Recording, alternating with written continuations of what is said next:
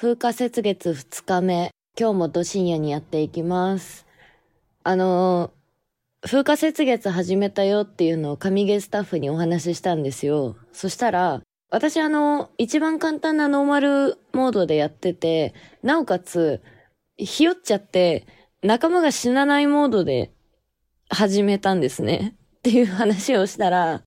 えー、そこは死ぬモードでやってほしかったって言われまして、仲間が亡くなってしまったら戻ってこないのがファイアーエンブレムの伝統なんですってね。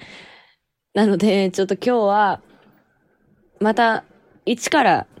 ちゃんと仲間が死ぬモードにして、始めていきたいと思います。なので、えっとまあ、今日のプレイは、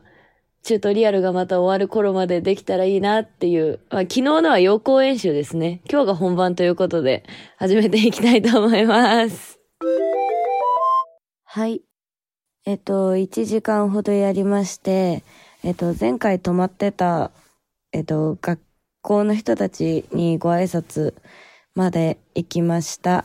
で、えっと、学級は3つあって、そのうちから1つ選んでそこの先生になりなさいっていう指令だったんで、